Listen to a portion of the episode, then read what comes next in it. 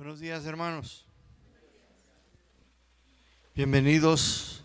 ¿Hay alguien que viene por primera vez? Levanta su manita.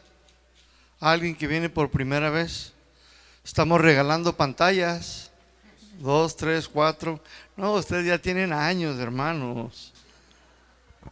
Y nomás ya quieren otra. Gloria a Dios. Pues bienvenidos, mis hermanos. Qué bonito es poder estar aquí reunidos todos juntos para seguir adorando y dándole gracias a Dios en medio de este mundo que está en todo un caos. Pero qué bonito es poder venir y poder venir y alabarle y adorarle y darle gracias.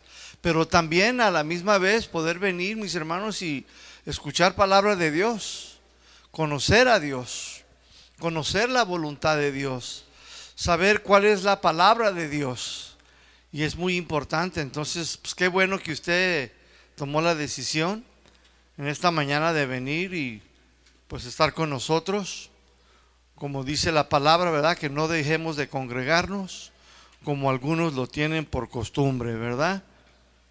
Y así dice la Biblia, no lo digo yo. Pero hay que acostumbrarnos a, tener una buena costumbre de, de no dejar de congregarnos. Con permiso.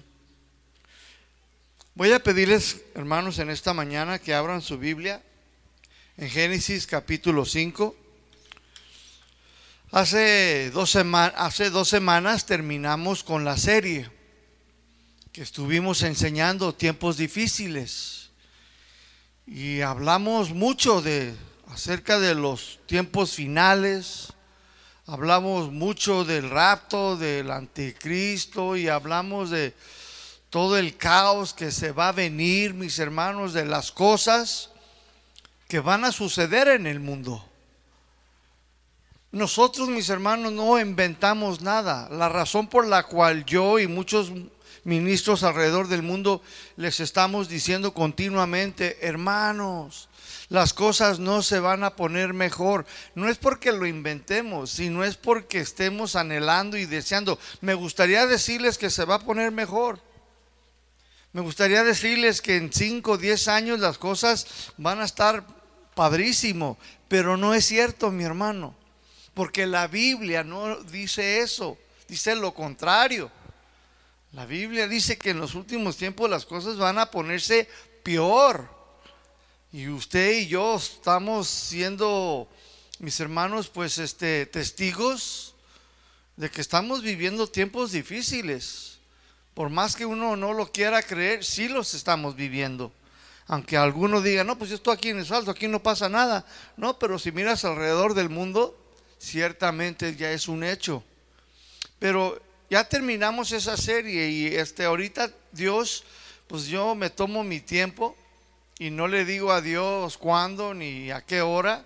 Yo dejo que Dios me muestre lo que lo que es necesario para ustedes, las ovejas, la iglesia, para seguir creciendo, conociendo a Dios.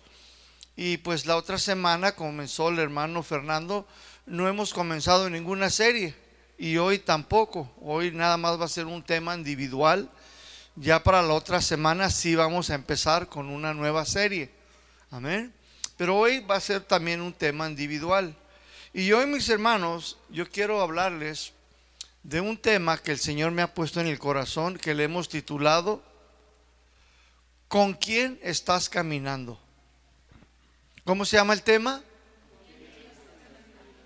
¿Con quién estás tú caminando? Dile a tu vecino, ¿con quién andas caminando, eh? Si usted abre su Biblia ahí en Génesis capítulo 5, en el capítulo 5, en el versículo 21 al 24.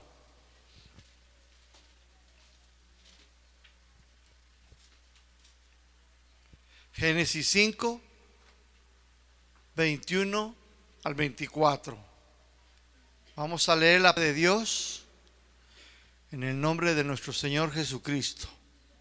Dice el 21, vivió Enoch 65 años y engendró a Matusalén. Y caminó no con Dios después de que engendró a Matusalén. 300 años y engendró hijos e hijas. Y fueron todos los días de Enoch 365 años. Caminó pues y no con Dios y desapareció porque se lo llevó Dios.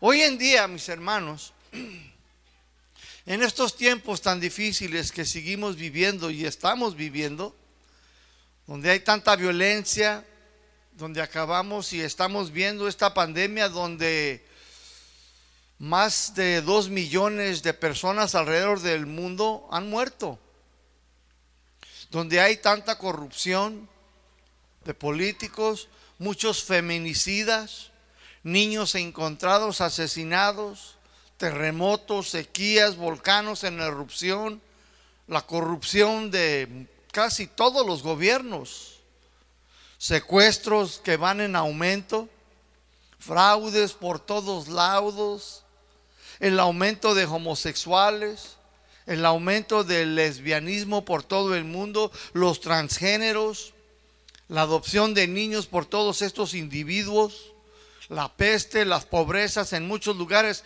que están estamos viendo que las fronteras están abarrotadas por cruzar a otros países para poder un poco mejor.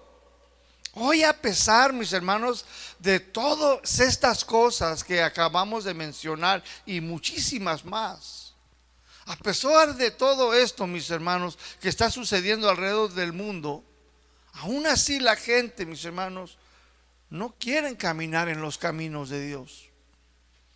A pesar, mis hermanos, de estar viendo, ven las noticias el otro día de una familia que desapareció, que venía del Distrito Federal.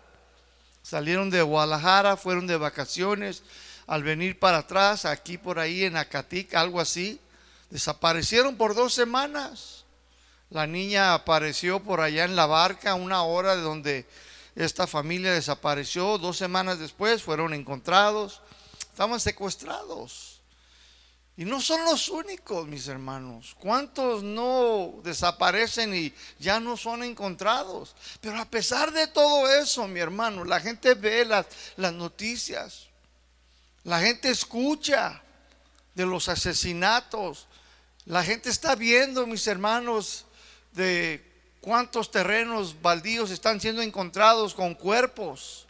15 aquí, 20 allá, 12 aquí, cabezas por allá. Pero aún así, mis hermanos, la gente no quiere caminar con Dios.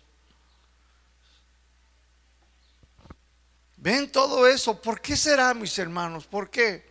En Génesis capítulo 6, versículo 5, capítulo 6, versículo 5, dice la palabra de Dios, y vio Jehová que la maldad de los hombres era mucha en la tierra y que todo designo de los pensamientos del corazón de ellos era de continua solamente el mal. O sea que el hombre siempre está pensando hacer el mal, lo incorrecto, lo prohibido.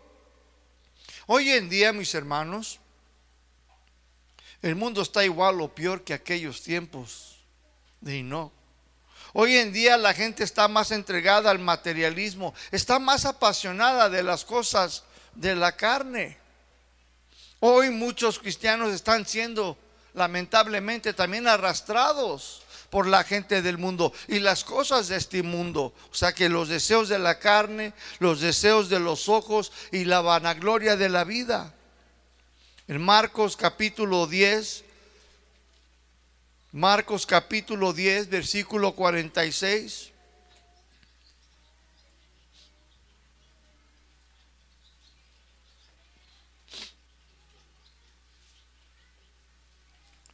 Marcos 10, 46. Ahí nos dice la palabra de Dios que había un mendigo que estaba ciego llamado Bartimeo, que estaba sentado junto al camino Allí estaba Bartimeo, mis hermanos, junto al camino, dice la palabra de Dios. Estaba ciego, mis hermanos. Y estaba ahí mendigando. Así están muchas personas hoy en día. Están sentados junto al camino, pero no están caminando con Dios. Porque están ciegos espiritualmente hablando. Hoy en día mucha gente que todavía tiene una ceguera espiritual dentro y fuera de las iglesias, porque las cosas de este mundo los tiene atrapados. Están más enfocados en las cosas del mundo que en las cosas del Señor. En Colosenses 3, versículo 1, a nosotros la iglesia, a nosotros los hijos de Dios, a los cristianos, el Señor claramente nos habla y nos dice, Colosenses 3.1, dice, si pues has resucitado con Cristo, busca las cosas de arriba, donde está Cristo sentado a la diestra de Dios. Pon tu mirada en las cosas de arriba, no en las de la tierra. Claramente el Señor le habla a su iglesia y le dice dónde es donde nosotros, mis hermanos, debemos estar mirando. En otras palabras, si tú dices que eres cristiano, tú debes de buscar las cosas de arriba. Tú debes de poner tu mirada en las cosas, mis hermanos, del cielo y no en las de la tierra, no en lo material. Pero lamentablemente muchas personas, mis hermanos, no quieren caminar en los caminos de Dios. No quieren abandonar las cosas de este mundo. ¿Por qué será, mis hermanos, que no quieren? Segunda de Corintios capítulo 4, versículo 4. Por esta es la razón por la cual la gente, mis hermanos del mundo, no quiere, mis hermanos, soltar las cosas de este mundo. Segunda de Corintios capítulo 4, versículo 4. Dice, en los cuales el Dios de este siglo, ¿quién es el Dios de este siglo? Satanás en los cuales el Dios de este siglo, o sea, Satanás dice, cegó el entendimiento de los incrédulos para que no les resplandezca la luz del Evangelio de la gloria de Cristo, el cual es la imagen de Dios. Satanás los tiene cegados en su entendimiento espiritual con las cosas de este mundo, para que no puedan claramente entender el Evangelio, las verdades del Señor. Por esta razón hay muchos sentados mendigando en el camino en vez de estar caminando en los caminos del Señor. En vez de estar caminando con Jesucristo, están mendigando espiritualmente. Están en escasez, no están llenos, porque están más llenos de las cosas de este mundo. Pero ¿cómo anda, mis hermanos, el pueblo de Dios? Esto es el mundo. Sabemos que el mundo, mis hermanos, el enemigo los tiene cegados. Sabemos que el mundo no quiere y no puede porque Satanás los tiene envueltos, mis hermanos, en el materialismo, en los placeres, en los deseos de los ojos. Pero ¿qué tal la iglesia? ¿Qué tal el pueblo de Dios? En Isaías capítulo 42. Isaías 42, versículo 6. Si está ahí, diga amén. Isaías 42, versículo 6. Yo se lo voy a leer de la versión Dios habla hoy. Yo el Señor te llamé y te tomé por la mano para que seas instrumento de salvación y te formé, pues quiero que seas señal de mi pacto con el pueblo, luz de las naciones. Quiero que des vista a los ciegos y saques a los presos de la cárcel, del calabozo donde viven en la oscuridad. Esto fue palabra de Dios para el pueblo de Israel a través del profeta Isaías. O sea que el pueblo de Israel había sido llamado para que fuera el representante de Dios en la tierra y tenían la responsabilidad de llevar el mensaje de Dios a través de sus vidas caminando con Dios en sus caminos. Ellos fueron llamados. Ellos eran el instrumento que Dios llamó y escogió. Y el Señor les dijo, si usted se va hasta el versículo 18, mira lo que el Señor les dijo después de que Él les dio estas instrucciones, de que fueran ellos los testigos, que dieran testimonio para que ayudaran a las demás naciones, para que ayudaran a las demás personas para que sacaran de las tinieblas, de las cárceles, a través de su testimonio y dando luz de, la palabra de Dios. Y el Señor, mis hermanos, en el versículo 18, les dice, sordos. Así le dijo a su pueblo, sordos, escuchen. Y luego les dice, ciegos, miren y vean. Versículo 19. Nadie hay tan ciego ni tan sordo como mi siervo, mi enviado tan ciego ni tan sordo como mi mensajero, el siervo del Señor. Ha visto muchas cosas, pero no se fija en ellas. Puede oír, pero no escucha. El Señor, por ser un Dios que salva, quiso hacer grande y gloriosa su enseñanza. Versículo 22. Pero a este pueblo lo roban. Está hablando de su propio pueblo Israel. Se lo roban y lo saquean.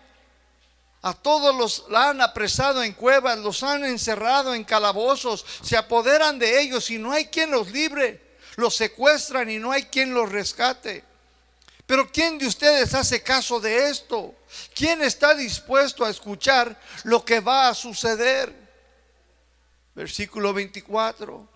¿Quién permitió que Israel, el pueblo de Jacob, pregunta el Señor, fuera conquistado y secuestrado? ¿No es verdad que fue el Señor? Dice, pero pecaron contra Él y no quisieron seguir por el camino que Él les había señalado. O sea que no quisieron caminar con Dios. No querían andar en sus caminos. Esto es el pueblo de Dios, mis hermanos, en el Antiguo Testamento. Dios los llamó, los escogió para que ellos fueran, mis hermanos, testigos a las naciones, para que llevaran sus mandamientos, para que vivieran en su palabra, para que fueran cristianos por todo el mundo y dieran buen testimonio. El Señor, mis hermanos, se los reprochó Dice, están ciegos, están sordos. Y luego el Señor, mis hermanos, trató con el pueblo de Israel. Trató con ellos, mis hermanos, cuando ellos se rebelaron y los disciplinaba. Pero ¿qué cree? Aún con todo eso, mis hermanos, no querían caminar con Dios. No querían caminar en sus caminos. ¿Con quién estás tú caminando? ¿Con quién estás tú hoy, en esta mañana, caminando? Ahora, ¿por qué no querían caminar con Dios? A pesar de que Dios trató con ellos, mis hermanos. Después de que los llamó, los escogió y les dijo, ustedes, yo quiero que sean mi testigo. Y no lo hicieron. Después Dios trató con ellos, los disciplinó. Trajo a los asirios, trajo a los babilonios. Pero aún con todo, todavía no querían. No querían todavía, mis hermanos. ¿Por qué? Me pregunto yo, ¿por qué no querían caminar con Dios? En Amós capítulo 3, versículo 3. Amós capítulo 3, versículo 3.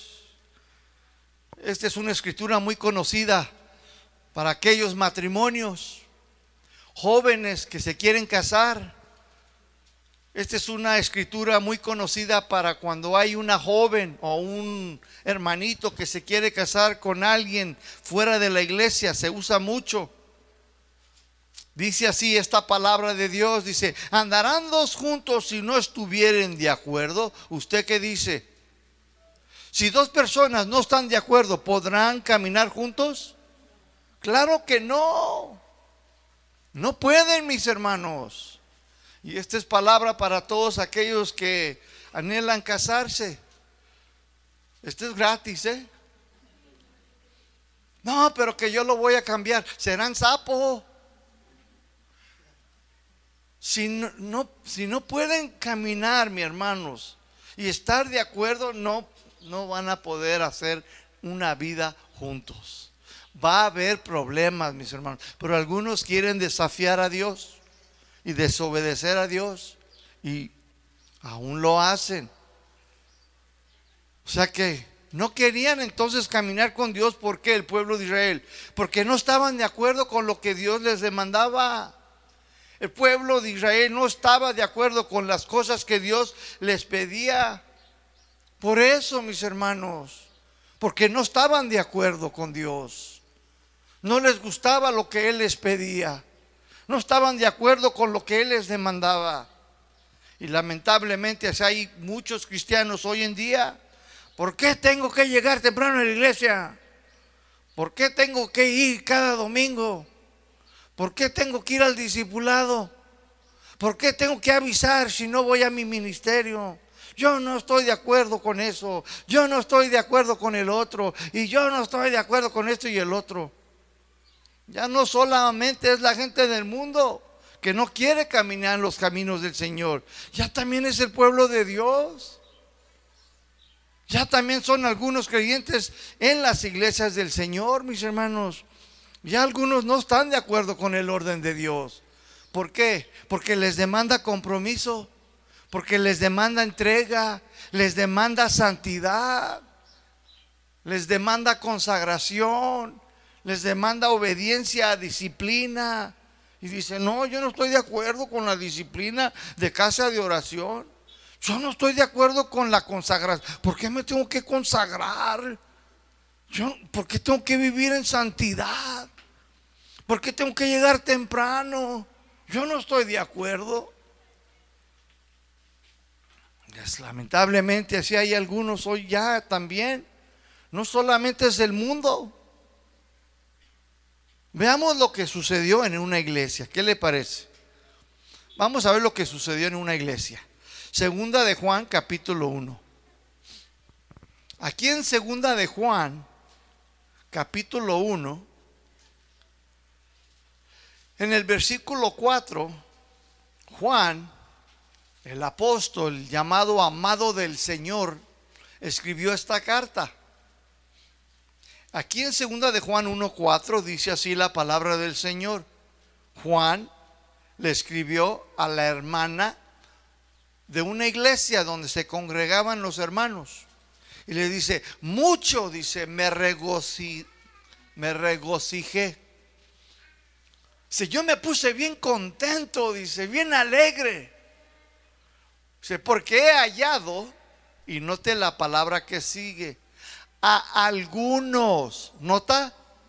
Si lo vio en su Biblia? Dice, he, encontrado, he hallado a algunos de tus hijos andando en la verdad, conforme al mandamiento que recibimos del Padre. O sea que Juan el amado del Señor le dice a la señora donde se congregaban los cristianos en esa iglesia, que le había dado mucho gusto, mucha felicidad de haber visto a algunos, algunos de esos cristianos que andaban caminando con el Señor, mis hermanos. O sea, que andaban en la verdad.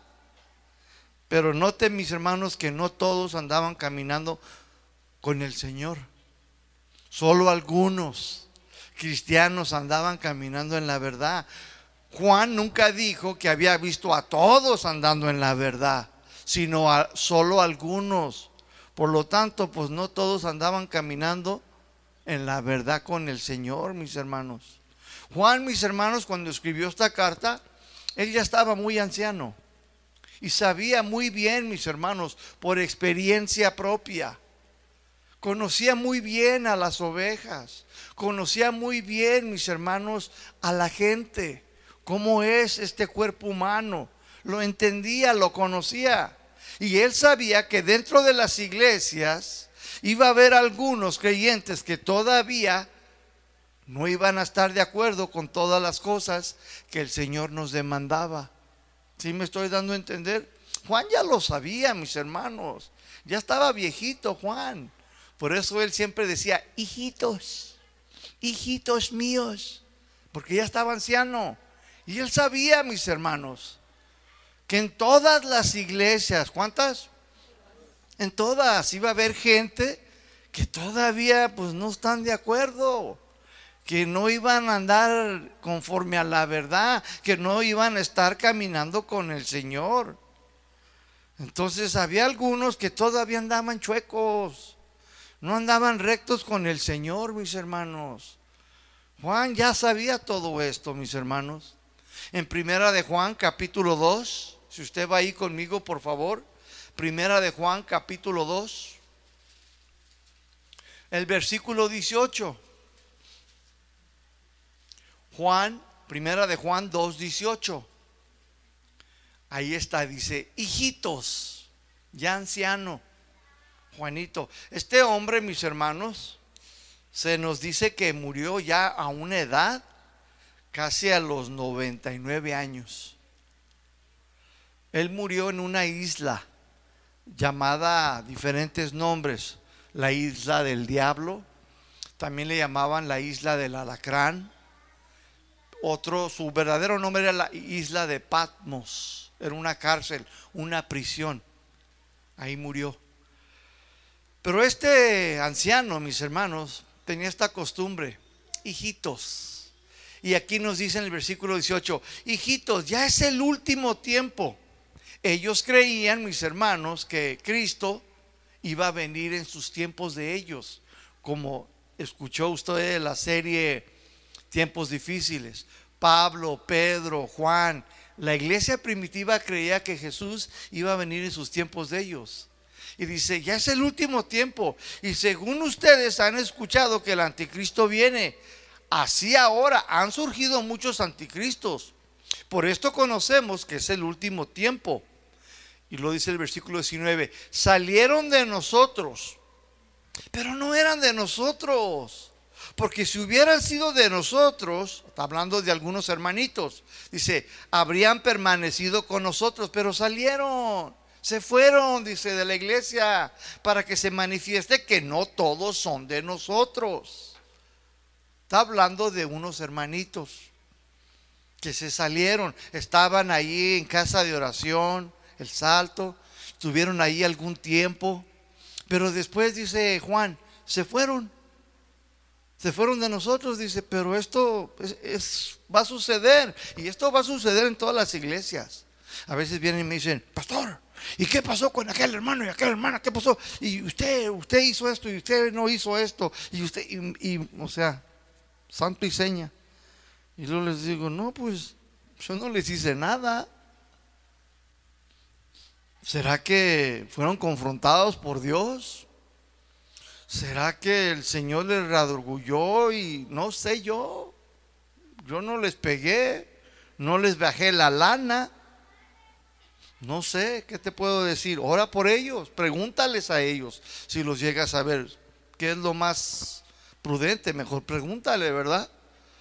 Pues no, mis hermanos. Ahora, yo, ¿por qué se salieron, mis hermanos?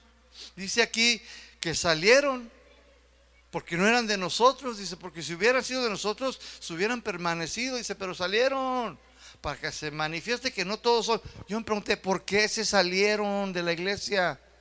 ¿Saben por qué, mis hermanos? Porque pensaban diferente. Tenían ideas diferentes, tenían conceptos diferentes, no estaban de acuerdo con ciertas cosas y mejor se salieron. Hoy en las iglesias del Señor hay muchos que se dicen ser cristianos, pero tristemente pues también tienen ideas diferentes todavía, tienen conceptos diferentes acerca de lo que es el verdadero cristianismo. Tienen una idea diferente, piensan diferente a lo que las sagradas escrituras nos enseñan en la Biblia rechazan la santidad, no aceptan la consagración, no quieren la disciplina del Señor, rechazan la autoridad que fue impuesta por el Señor y no están de acuerdo con muchas cosas. El cristianismo que hoy se predica es muy barato, ya no quieren compromiso, ya no quieren fidelidad, ya no quieren pagar el precio. Muchos que se dicen ser cristianos ya no andan en las verdades del Evangelio verdadero del Señor Jesucristo. Muchos cristianos de hoy solo andan con el Señor los domingos, pero el resto de la semana andan en otros caminos, pero no son del Señor. Hoy en día hay muchos que se dicen ser cristianos que no son diferentes a la gente del mundo. Caminan y actúan como ellos, piensan y se conducen como ellos. No hay ninguna diferencia entre ellos. Hoy en día muchos cristianos andan en la carne en vez de andar en el Espíritu. No son guiados por el Espíritu de Dios, sino más bien andan en los deseos de su propio corazón. Dios desea, mis hermanos, escúcheme, desea caminar con nosotros y quiere que tú en esta mañana y que yo también caminemos en Él, con Él en sus caminos. Pero para poder caminar con Dios, mis hermanos, necesitamos todos estar de acuerdo con todas sus normas, con todos sus mandamientos. Para que tú y yo podamos caminar con el Señor, mis hermanos, necesitamos estar de acuerdo con su palabra. Y no solamente lo que me conviene o te conviene, no. Necesitamos estar de acuerdo en todo lo que dice la palabra de Dios. ¿Cuántos dicen amén? Necesitamos estar de acuerdo con todo, mis hermanos. No solo en lo que te conviene, no, en todo, mis hermanos. Pablo les dijo a los corintios, ya dejen de unirse con los incrédulos.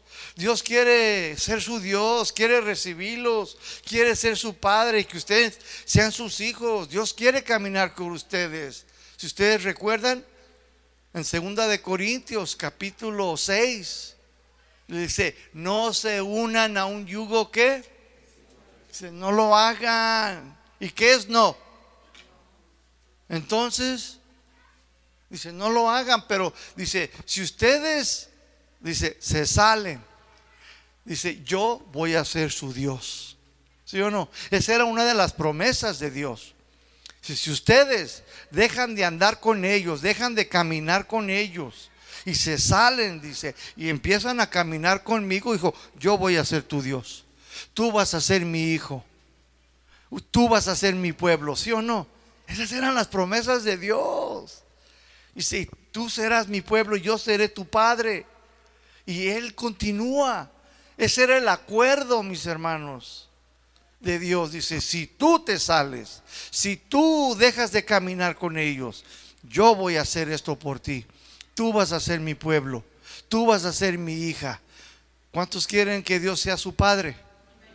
¿Cuántos quieren que Dios sea su Dios? Haz tu parte.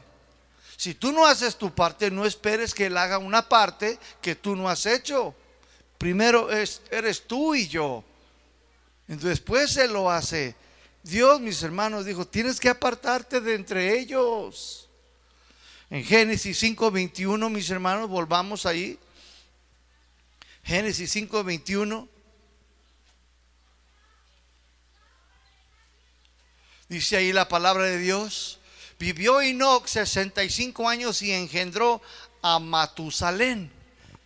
Y caminó con Dios después de que engendró a Matusalén. En otras palabras, mis hermanos, cuando Enoch tenía 65 años, le nació su primer hijo y le nombró Matusalén. Pero algo, mis hermanos, le sucedió que le impactó su vida de tal manera que él comenzó a caminar con Dios. La Biblia no nos dice qué le sucedió ni qué fue lo que lo impactó tanto que su manera de vivir cambió por completo, mis hermanos. Antes de que su hijo Matusalén naciera y no que era un hombre sin rumbo, sin dirección, andaba como una oveja perdida, sin ningún pastor quien lo guiara. Y no, mis hermanos, vivía en el pecado y estaba destinado a la condenación eterna, sin Dios, sin ninguna esperanza hasta que le nació su hijo, algo sucedió, mis hermanos. Algo pasó en la vida de este hombre, pero antes de eso, cuando él tenía 64, 63, 62, él vivía en el pecado. Él vivía en la idolatría. Él vivía en las tinieblas, en la oscuridad, mis hermanos. Pero nomás nació este primer hijo, Matusalén, y algo le impactó, mis hermanos que cambió su manera de vivir, mis hermanos. El nombre Matusalén, mis hermanos, en hebreo significa hombre de Dios, hombre de renuevo, como un hombre nuevo. Qué bonito, ¿no? Hombre nuevo, de renuevo. O sea que iba a haber un hombre nuevo. ¿Qué tiene que ver esto? Mira, lo vas a entender hombre de Dios de renuevo. Este hombre, mis hermanos, Matusalén, es la persona que más años ha vivido sobre la faz de la tierra. Este hombre, Matusalén, vivió 969 años, mis hermanos. Y el día en que este hombre murió, escúchame bien, el día que este hombre Matusalén murió, fue en el día que comenzó el diluvio que mató a todo ser viviente sobre la faz de la tierra. No hay tiempo ahorita para darte las matemáticas, pero es una verdad. Ahí está, si tú haces las matemáticas. 969 años vivió, casi mil años mi hermano. ¿eh?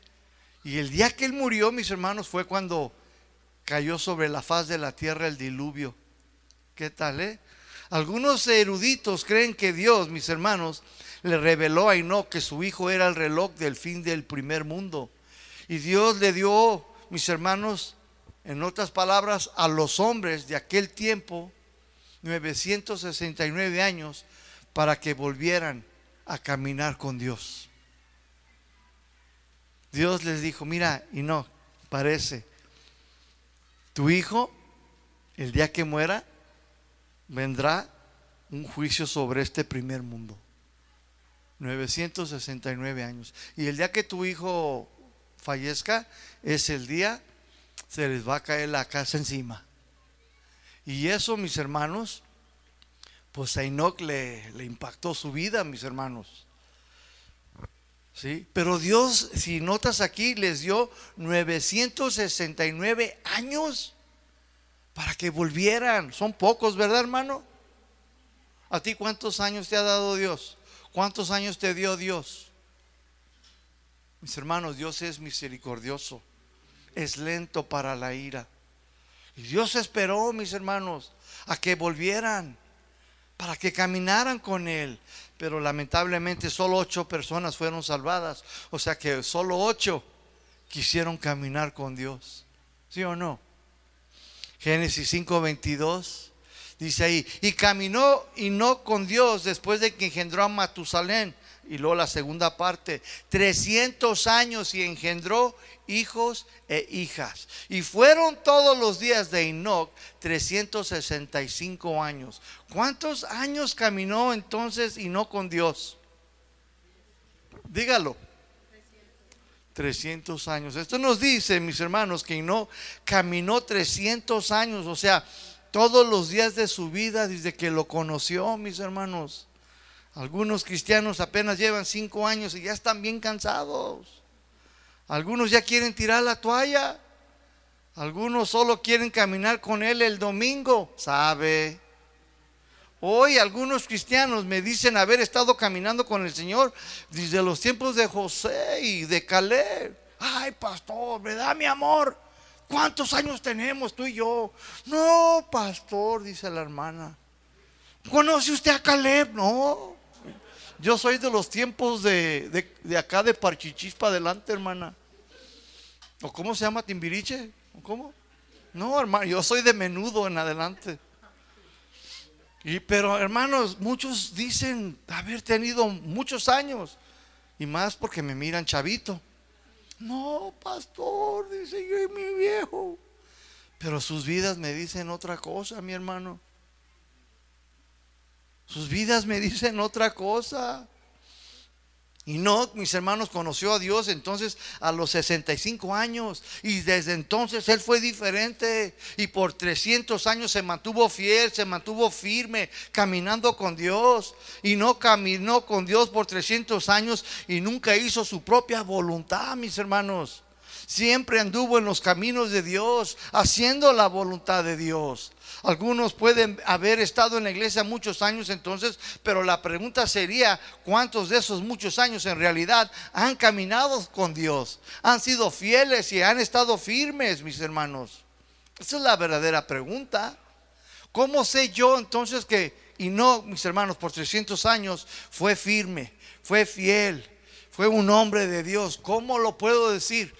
La Biblia te lo enseña, Hebreos 11:5. La Biblia te dice, mis hermanos, que esos 300 años, Él los vivió, mis hermanos, de una vida, mis hermanos, una vida entregada a Dios, caminando con Dios. Dice Hebreos 11:5, te lo voy a leer de la versión Dios habla hoy.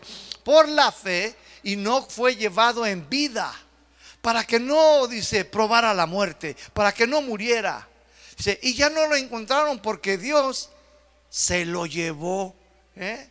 O sea que su familia lo buscó por todo el salto, lo buscaron por todo Juanacatlán, por todo Chapala. Es más, incluso hasta fueron a San Juan de Dios y no lo encontraron allí. Lo buscaron en la iglesia y tampoco estaba ahí. Y por más que lo buscaron, no lo encontraron, mis hermanos, porque Dios se lo había llevado, mis hermanos. Es lo que dice la palabra de Dios. Y luego la segunda parte del versículo 5, ahí en Hebreos 11:5, dice, pero antes, antes de que fuera llevado, dice, había tenido un testimonio de haber agradado a Dios. Esto nos dice que Enoch entonces nos confirma que por 300 años había tenido un buen testimonio delante de Dios, pero también delante de los hombres. ¿Sí o no? Nos habla que tuvo un buen testimonio delante de la congregación, delante de la comunidad, hasta con la suegra, mis hermanos. ¿Qué puede decir tu suegra de ti? ¿Qué me puede decir tu suegro de ti, hermana? ¿Eh? Esto nos dice, mis hermanos, que los 300 años que él vivió, mis hermanos, él, siguió viviendo firme, fiel a Dios, mis hermanos. Esto nos dice, mis hermanos, que él anduvo caminando con Dios. Esto nos dice que estaba de acuerdo con los mandamientos de Dios.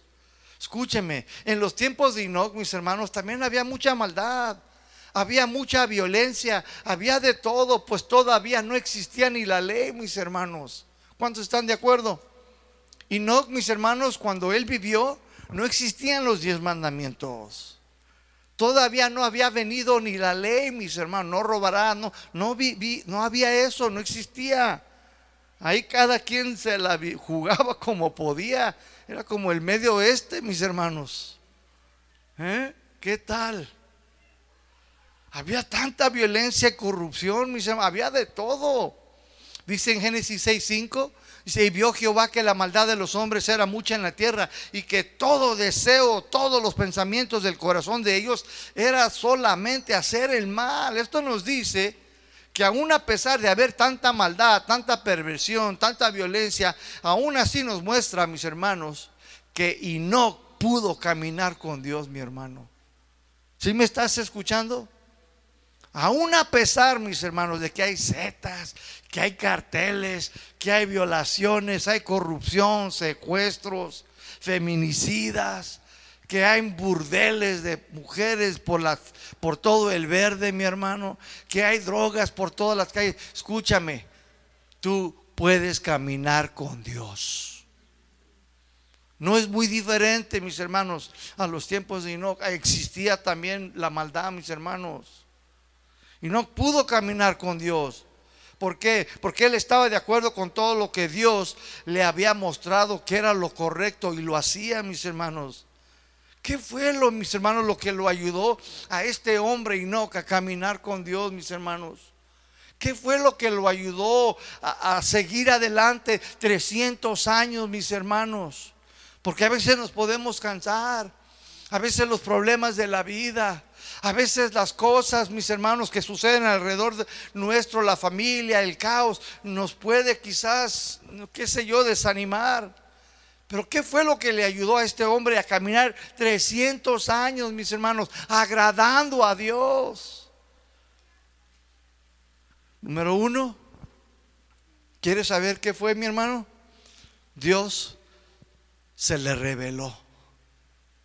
Dios, mi hermano, un día tomó la iniciativa y se le, se le reveló a Enoch para que caminara con él. Dios tomó la iniciativa. Sí o no, Dios tomó la iniciativa en tu vida y en la mía. Tú puedes decirme, hoy yo nomás vine por coincidencia. No, Dios tomó la iniciativa para que tú en esta mañana vinieras hoy, aunque sea por primera vez. O si ya tienes tiempo, Dios tomó la iniciativa.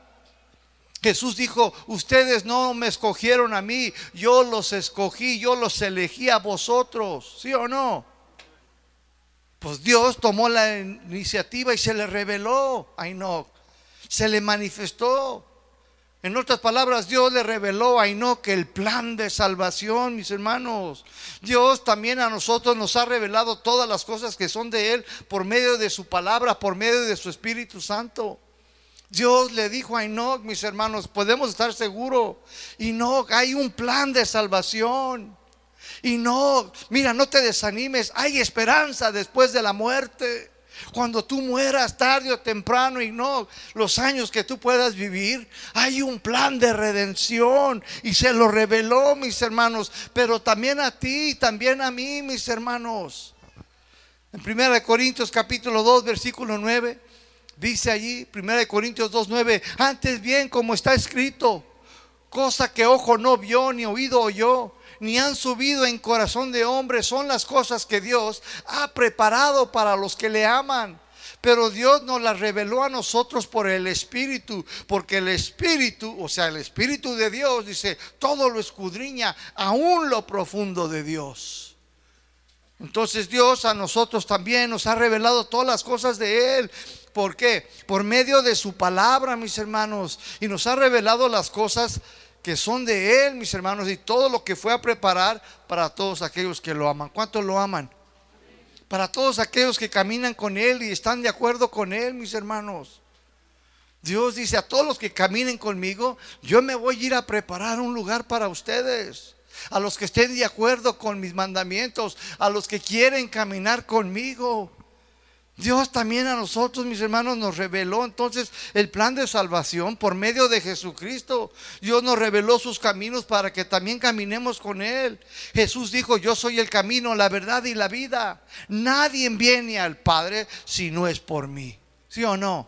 Entonces Jesús nos llamó, Él te eligió, Él te escogió y ya te reveló sus caminos, ya te reveló su verdad para darte vida eterna. Pero Él quiere que tú andes con Él en sus caminos.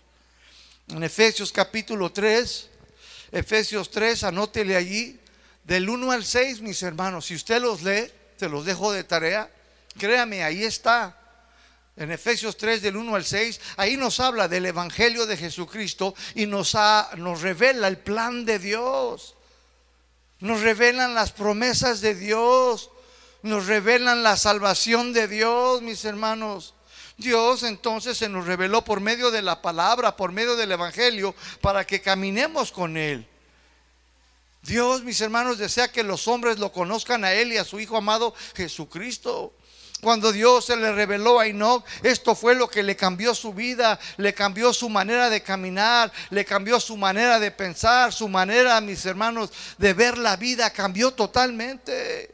Cuando Dios se le reveló a Enoch, mis hermanos, él comenzó a ser diferente, ya no era el mismo de antes. Había algo diferente. ¿Y qué cree? Era notable en su vida. Se veía en su vida. Y no comenzó a ser amable, más paciente, más dadivoso.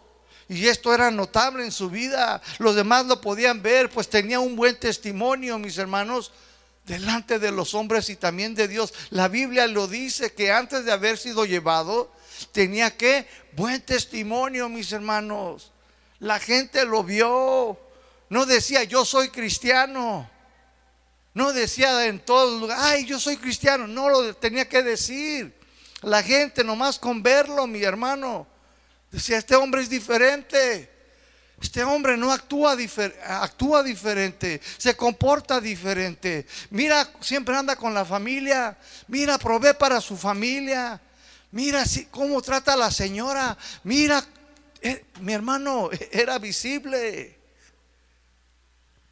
Y no tenía testimonio de haber agradado a Dios por 300 años, mis hermanos. Qué cambio tan asombroso y impactante. ¿No lo cree usted? ¿Cuántas solteras hay aquí en esta mañana? ¿Cuántas hermanitas nos han casado? ¿Cuántas de ustedes quieren un hombre como Inoc? ¿O quieres uno del mundo flojo, gruñón, amargado, celoso y controlador y etcétera, etcétera? ¿Eh? ¿Quieres un hombre como Enoch? Pues comienza, hermana, a caminar con Dios. ¿O quieres no caminar con Dios y quieres que Dios te dé un hombre como Enoch? No va a suceder. ¿Podrán dos no estar de acuerdo y caminar juntos? No se puede. Ya que tú te aferres es otra cosa pero atémete a las consecuencias. Cuando Dios también se le reveló a Samuelito, En una noche, mis hermanos, esto también le cambió la vida a aquel joven, mis hermanos. Le cambió su manera de pensar, su manera de comportarse. Le cambió totalmente la vida del joven Samuel, mis hermanos. En una noche, Samuel, Samuel, y le hablaba y dice, oh, deja de ser el pastor. ¿Qué quiere, pastor? No soy yo, dice. ¿Cómo que no? Yo lo escuché. Pues déjame dormir. Estaba soñando. ¿Con quién sé yo? Y vuelve Samuel. No, dice, este ha de ser Dios. Se le reveló Dios a Samuel, mi hermano. Y esto le cambió también la vida a este hombre que vivió toda su vida, dice la Biblia. Dice, desde Tijuana, dice, hasta Chiapas. Todos sabían que Samuel era profeta de Dios. ¿Sí o no dice la Biblia? Sí, ya sé. De Tijuana no. Pero de Dan hasta el otro lado de Barseba, mis hermanos. O sea que de una frontera a otro de Israel, dice la Biblia, todos sabían que Samuel era un profeta de Dios. Tremendo. Le cambió su vida, mis hermanos. Cuando Dios se le reveló a Moisés, ¿se acuerdan? En aquel arbusto. Cuando Dios se le reveló a Daniel, a Pedro y especialmente a Pablo. Todos estos y muchos más, mis hermanos, comenzaron también al instante, mis hermanos, a caminar con Dios, mis hermanos. Todos ellos, mis hermanos, y muchos lo dejaron todo por seguir a Jesucristo. Lo dejaron, mis hermanos. Algunos de ellos dejaron su trabajo, otros dejaron hasta sus compañías, solo para caminar con Él en sus enseñanzas, en sus caminos, mis hermanos. Qué tremendo, mis hermanos. Mateo levántate y sígueme. Y lo dejaron, mi hermano, todo. Tú, sígueme. Y lo dejaban todos, mi hermano, sus trabajos, sus compañías, sus barcos, y todo por seguir, por caminar con el Señor, mis hermanos. Qué tremendo. Hoy algunos no quieren. Hoy en día no están dispuestos a dejar ciertas cosas por seguir a su Señor. No quieren dejar sus propios anhelos, sus propios deseos por seguir a Jesús, mis hermanos. Prefieren más, mis hermanos, sus propios deseos, sus propios planes. Es que yo tengo planes, pastor. Es que yo tengo un anhelo, un deseo, pastor. Está bien. Cada quien su religión, les digo. Marcos 3:14.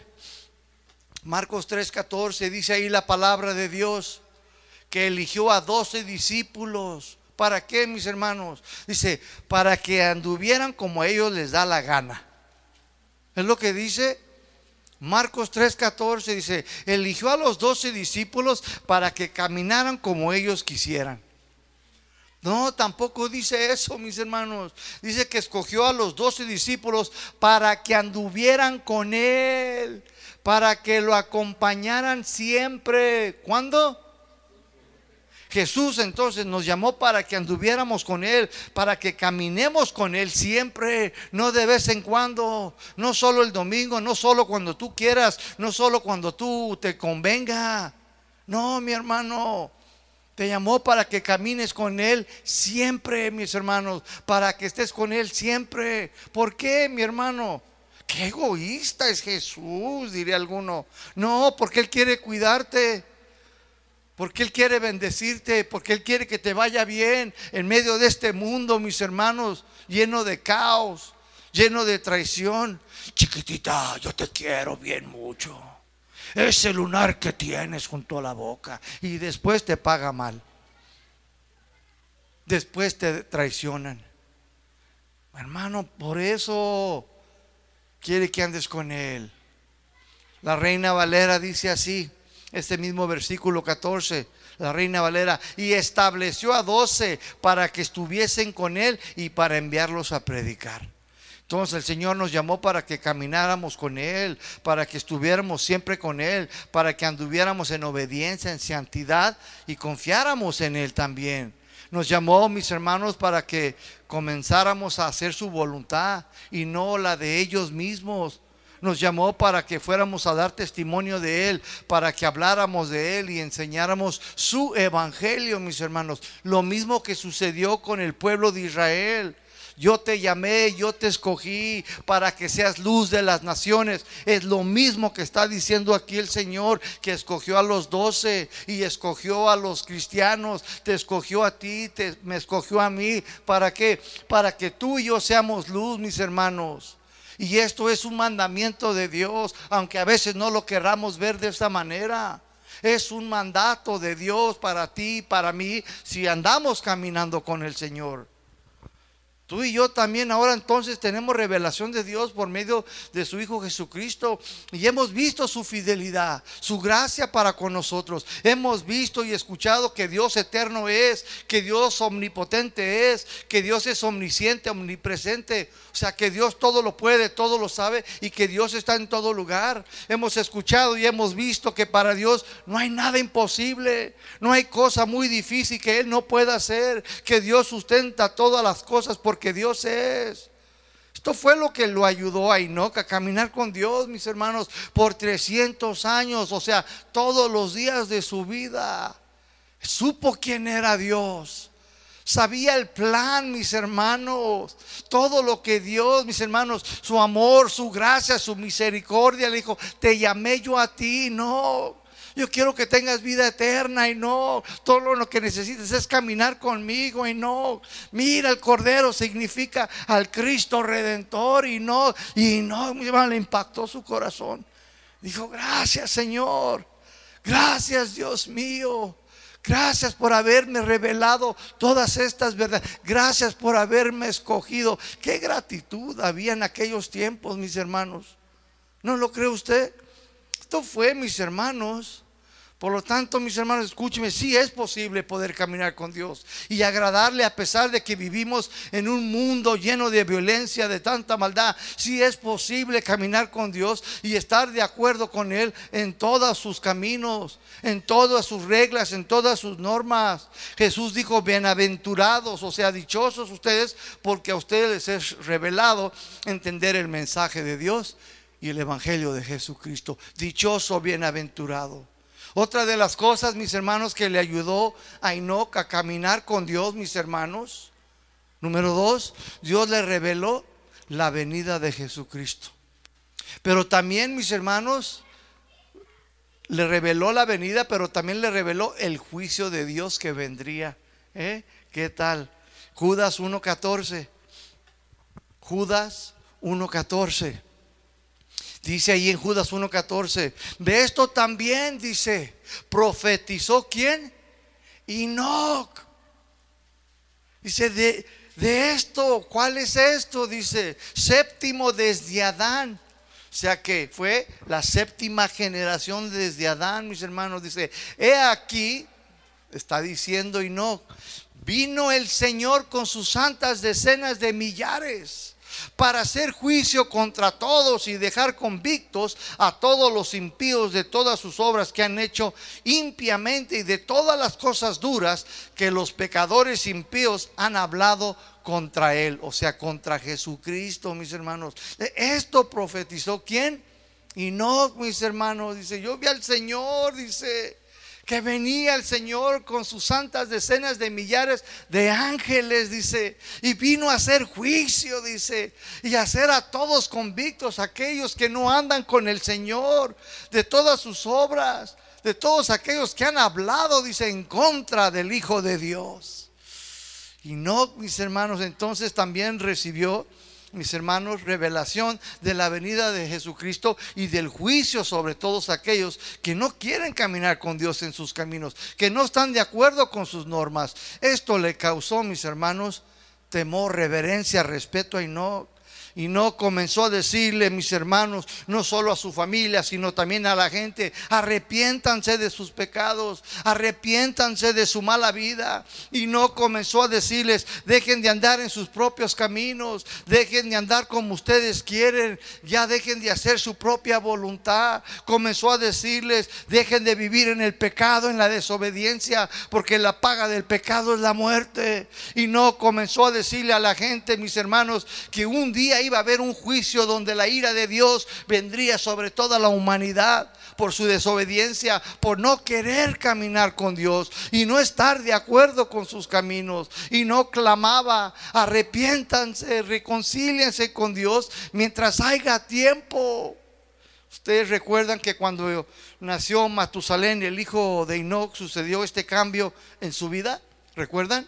Y que muchos eruditos creen que Dios le reveló que su hijo Matusalén era el reloj para el fin de aquel primer mundo.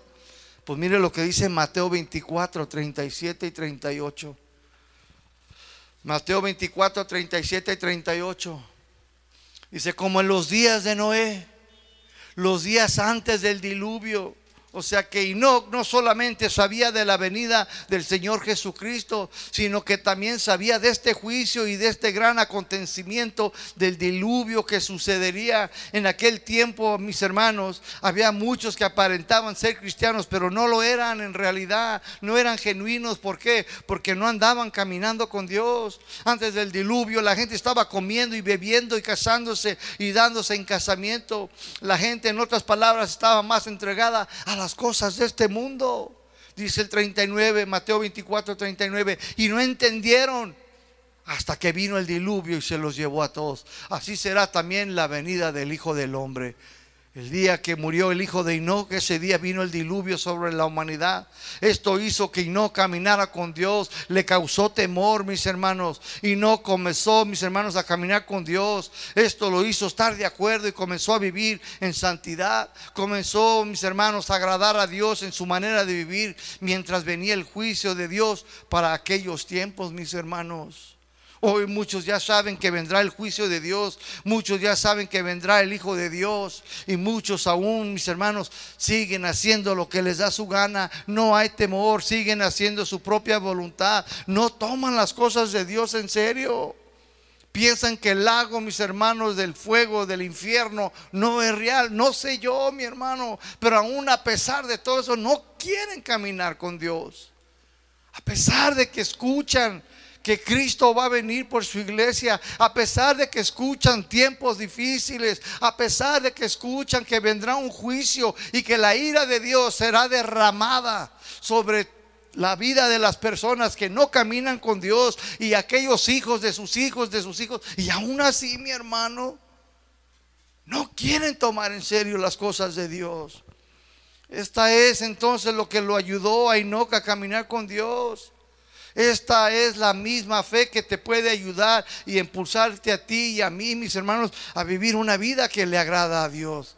La Biblia dice claramente que antes de que Enoch fuera llevado, él tenía un buen testimonio de haber agradado a Dios. Esta misma fe, mis hermanos, está dispuesta para todos nosotros hoy en día por medio de Jesucristo. Nosotros también podemos caminar con Dios y estar de acuerdo con todas sus normas, mis hermanos. Número tres y corto, la última, mis hermanos. Por esta misma fe nosotros podemos caminar con Dios y agradarle, mis hermanos. Tú y yo, mis hermanos, podemos también caminar. Te pregunto, ¿con quién estás caminando hoy en día? ¿Con quién has estado caminando? Tú y yo también podemos caminar con Dios con una confianza en quién es Él, en lo que Él nos ha dicho de Él, en quiénes somos nosotros, pero por medio de Jesucristo. Nosotros podemos conocer a Dios más y más, podemos conocer más de su inmenso poder, de conocer de su eterno amor por nosotros, su fidelidad, todos sus atributos. Nosotros podemos depender más de Dios, depender de su providencia, depender de Él y que Él te va a sustentar con el poder de su palabra. Nosotros podemos obedecer, mis hermanos, su palabra y estar también de acuerdo que Él hará todo lo que nos ha prometido y que Él nunca te dejará, que Él nunca te abandonará. Por medio de esta fe nosotros podemos ser diferentes, podemos ser cambiados, transformados, mis hermanos, y nos va a ayudar, mis hermanos, para que podamos también caminar con Dios. Primera de Juan 2.6 dice allí, primera de Juan 2.6 dice que debemos de andar como Él anduvo. ¿Cómo anduvo Jesús? Jesús obedeció hasta la muerte de la cruz. Jesús se humilló, Jesús tomó la forma de siervo, Jesús perdonó, Jesús hizo la voluntad del Padre, no la propia. Así también nosotros debemos de andar como lo hizo Jesús, debemos de caminar con Dios, agradándole a Él, que tu vida alumbre a los demás y que los demás te vean que tienes un buen testimonio. En Efesios, Efesios 2.10 nos dice ahí Efesios 2.10, porque somos hechura suya, creados en Cristo Jesús para buenas obras, las cuales Dios, dice, preparó de antemano. ¿Para qué? Para que andes en ellas. Dios, mis hermanos, dice que somos hechura suya, o sea que ya somos hombres nuevos en Cristo Jesús, mis hermanos. Y fuimos creados hombres ya nuevos, mis hermanos, pero para andar en buenas obras. Porque esto fue lo que Dios preparó para ti para mí. Colosenses 1.10, Colosenses 1.10 dice, para que andes, para que camines, dice, como es digno del Señor, agradándole en todo ¿Agradándole en qué?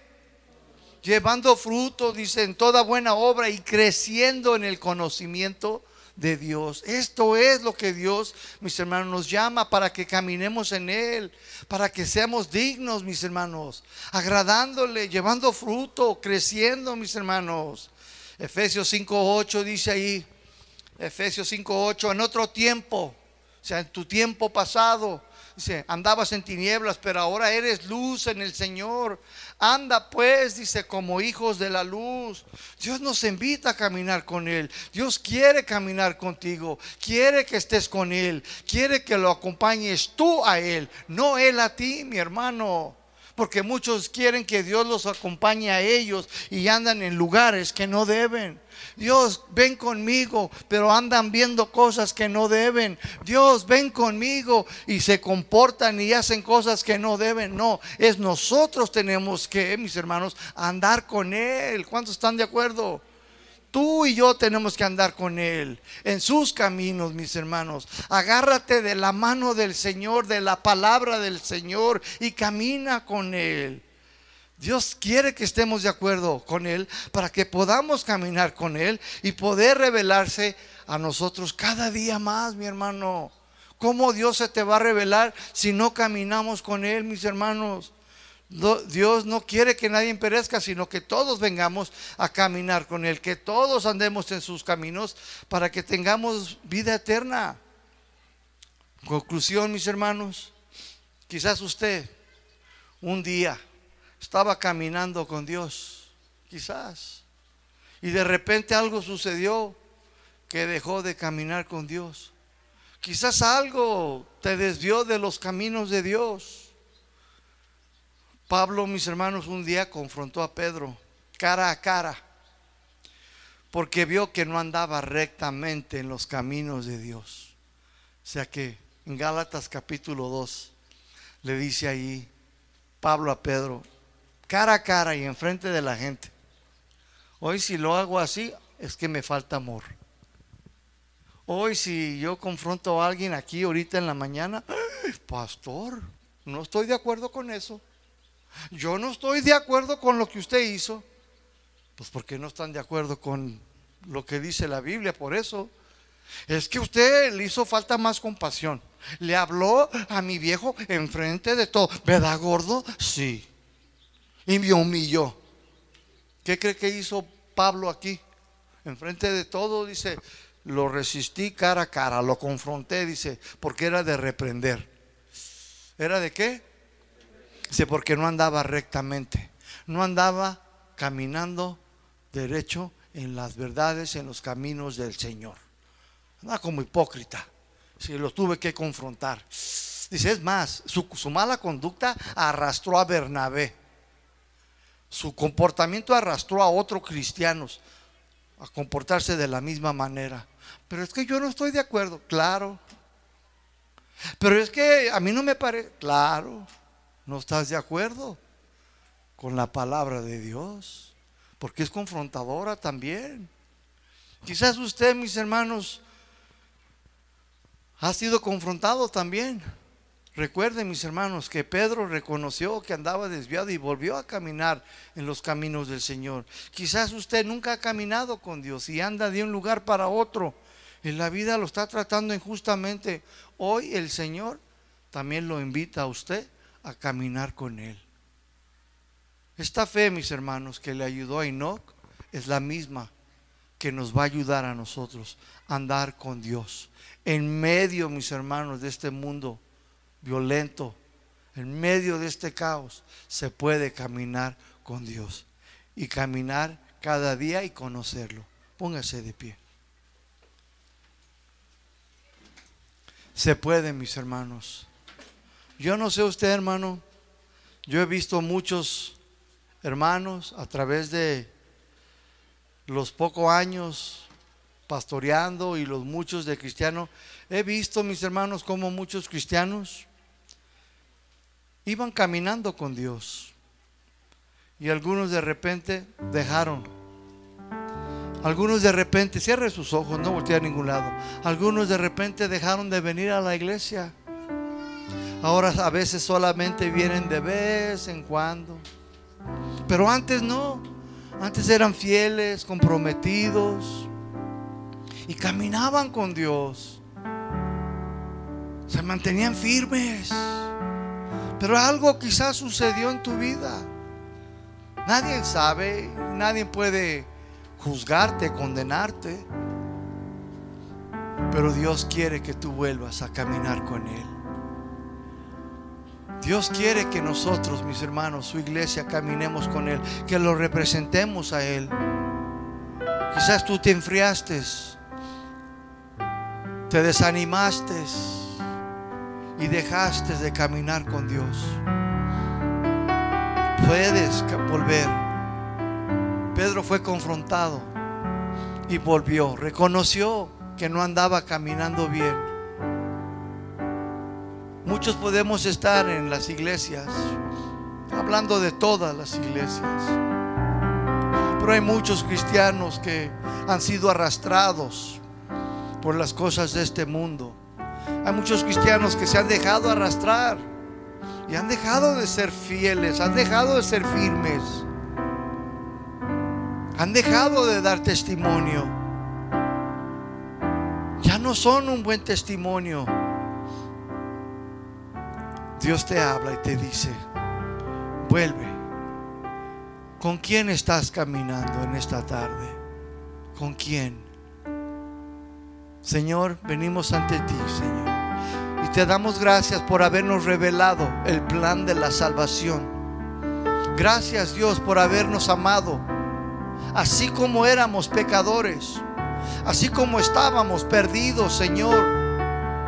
Nos amaste con nuestros defectos, nos amaste con nuestras debilidades, nos amaste por encima, Señor, de todas nuestras fallas y errores, Señor, sabiendo que flacaríamos, Señor, aún después de ser cristianos. Tú nos amaste hasta el final, hasta la muerte de la cruz.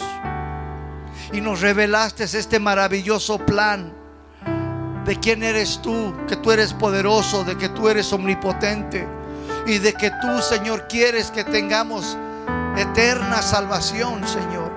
Una vida eterna contigo, Señor. Nos has revelado el plan, Señor, el sufrimiento del Cristo, su crucificado. Nos has revelado, Señor tantas cosas maravillosas, Señor, a través de los años, Señor. Y nos has revelado también el juicio, Señor, que vendrá, Señor. Nos has revelado que vendrá tu ira sobre la faz de la tierra, sobre todos aquellos que no estén de acuerdo, que no quieran caminar contigo, Señor. Yo no quiero, Señor, caminar en desacuerdo. Quiero estar de acuerdo con tus mandamientos, con tu palabra, con tus normas, con tu orden, Dios. Yo quiero ser un buen testimonio, Señor. Yo quiero ser llevado así como Enoch fue llevado. Así también tu iglesia será llevada, Señor. Pero solo aquellos que caminen contigo. Solo aquellos, Señor que estén de acuerdo, solo aquellos que se permanezcan fieles, caminando contigo, Señor. Si no pudo, nosotros también podemos, Señor. Ayúdame, Señor. Ayúdanos a volver, Señor, aquellos que de alguna manera se desviaron, Señor. Que el poder del Espíritu Santo ponga en ellos el querer como el hacer, Señor. Oh bendito Dios, alabado sea tu nombre, porque tú tomaste la iniciativa. Fue en tu corazón, Señor. Tú estabas pensando en mí. Tú estabas pensando en nosotros en aquella cruz, Señor, para que camináramos contigo. Tú estabas pensando, Señor, en tu iglesia. Tú estabas pensando en la familia. Tú estabas pensando en aquel varón, en aquella hermana. Tú estabas pensando, Señor, para que camináramos contigo, Señor. Oh bendito Dios, gracias por haber tomado la iniciativa en mi vida. Muchas gracias. A ti sea la gloria, a ti sea la honra y el poder y la alabanza por los siglos de los siglos. Amén y amén. Denle un aplauso fuerte al Señor. Que el Señor los bendiga, mis hermanos. Que pasen un día agradable. Señor los bendiga, mis hermanos.